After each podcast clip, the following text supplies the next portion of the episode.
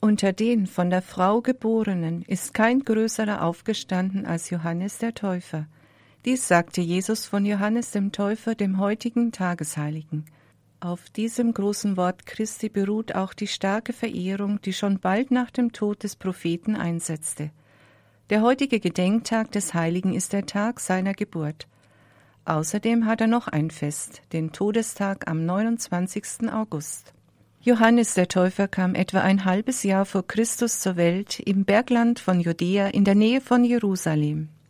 Die Eltern waren Elisabeth und Zacharias. Elisabeth galt als unfruchtbar und war im hohen Alter, als der Erzengel Gabriel dem greisen Zacharias die Geburt des Sohnes verkündete. Da Zacharias die Verheißung nicht glauben wollte, wurde er mit Stummheit geschlagen. Johannes wurde schon im Schoße seiner Mutter geheiligt. Denn als die schwangere Gottesmutter Maria ihre ebenfalls schwangere Cousine Elisabeth besuchte, hüpfte das Kind vor Freude in ihrem Leib, wie der Evangelist Lukas berichtet. Als Johannes acht Tage nach der Geburt beschnitten werden sollte und Zacharias zum Erstaunen der Verwandten schriftlich kundtat, er solle den in der Familie ungebräuchlichen Namen Johannes tragen, wurde die Stummheit von ihm genommen. Zacharias wurde vom Heiligen Geist erfüllt, lobte und pries Gott und begann prophetisch zu reden. Als Johannes etwa 30 Jahre alt war, zog er in die Wüste nach Jerusalem und an den Jordan und verkündete das Kommen des Messias des Erlösers. Er predigte und taufte und bezeichnete sich selbst als die Stimme des Rufers in der Wüste. Damit erfüllte Johannes eine alttestamentliche Prophezeiung. Er war es, der die Menschen auf das Kommen des Messias vorbereitete und so den Weg für das Erlösungswerk Christi ebnete.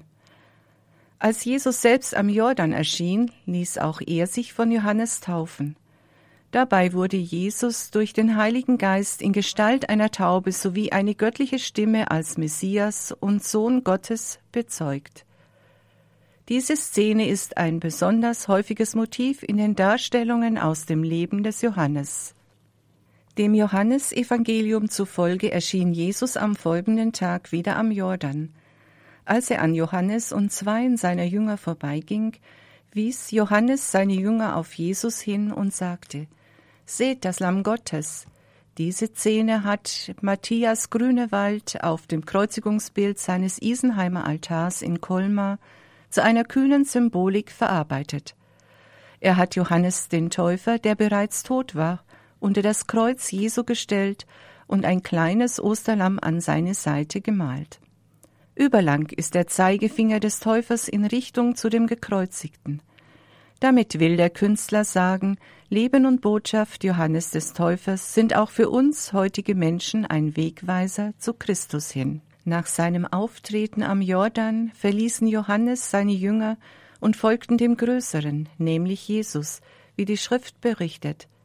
Die Gestalt des Johannes verschwand in der Dunkelheit seines Martertodes, der, wie bereits erwähnt, am 29. August gefeiert wird. Zwei Evangelisten Matthäus und Markus und ebenso der jüdische Geschichtsschreiber Flavius Josephus berichten auch vom Tod des Johannes. König Herodes ließ Johannes verhaften. Zum einen fürchtete Herodes, dass Johannes ihm politisch gefährlich werden könnte, zum anderen, weil nach der biblischen Überlieferung Johannes öffentlich verurteilte, dass der König seine erste Frau verlassen und Herodias, die Frau seines Bruders, geheiratet hatte. Herodias, die sich in ihrer Eitelkeit gekränkt fühlte, hetzte den König immer mehr auf und forderte sogar die Hinrichtung des Johannes. Da Johannes aber vom Volk als Prophet verehrt wurde, traute Herodes sich zunächst nicht, ihn umbringen zu lassen.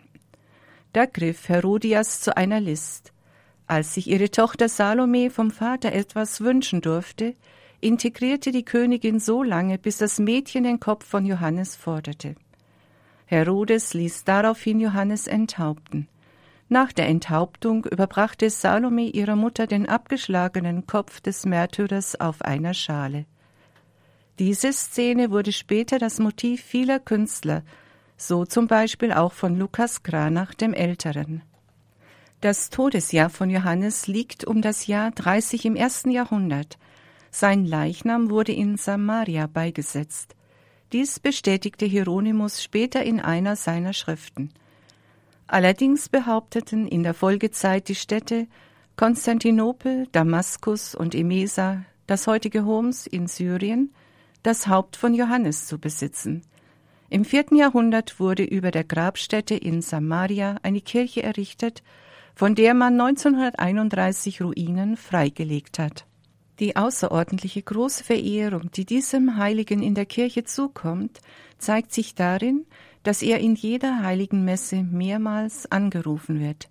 Im Messbuch steht über ihn Groß ist der heilige Johannes wegen der Wunder, die seine Empfängnis und Geburt begleiten, groß in seiner Berufung als Vorläufer Christi, groß in seinem Martertod.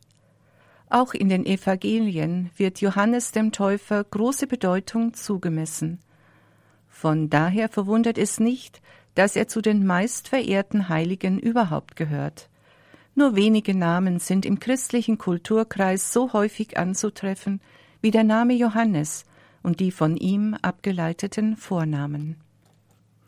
Ebenso zahlreich sind seine Patronate als Schutzheiliger von Städten und Berufsgruppen – er ist auch Patron aller Priester und Laien, die in den verschiedensten Stellen der kirchlichen Verkündigung und Seelsorge Menschen zu Christus hinführen. Die große Zahl der Religionslehrer und Katecheten in der schulischen und seelsorglichen Glaubensunterweisung darf in Johannes einen mitsorgenden und tröstenden Fürsprecher und Begleiter verehren. Im Volksbrauchtum ist der Johannistag schon seit Jahrhunderten ein wichtiger Festtag im Kalender, dies hängt wohl auch mit der Tatsache zusammen, dass der 24. Juni der Sonnenwendtag ist und damit der längste Tag im Jahresverlauf. Im Mittelalter wurden Wallfahrten, Prozessionen und Volksfeste begann. Der bekannteste Brauch zum Johannistag dürfte allerdings das sogenannte Johannesfeuer sein, das am Vorabend des 24. Juni abgebrannt wird. Dem Johanniskraut, das um diese Jahreszeit gelb blüht, wird nicht nur eine allgemeine Heilwirkung zugeschrieben, sondern darüber hinaus auch eine besondere Abwehrkraft gegen Teufel und böse Geister.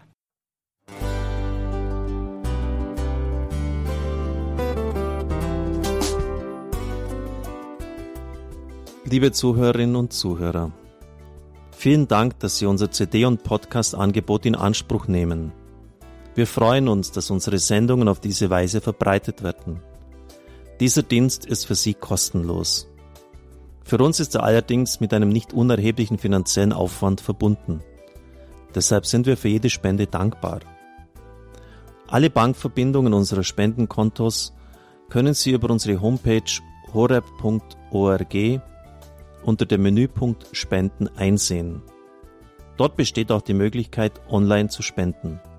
Natürlich nach den neuesten Sicherheitsstandards. Sie können diese Informationen auch bei unserem Hörerservice unter der Telefonnummer 08328 921 110 erfragen. Ich wiederhole die Rufnummer 08328 921 110. Vergelt's Gott für Ihre Unterstützung. Ihr Pfarrer Kocher.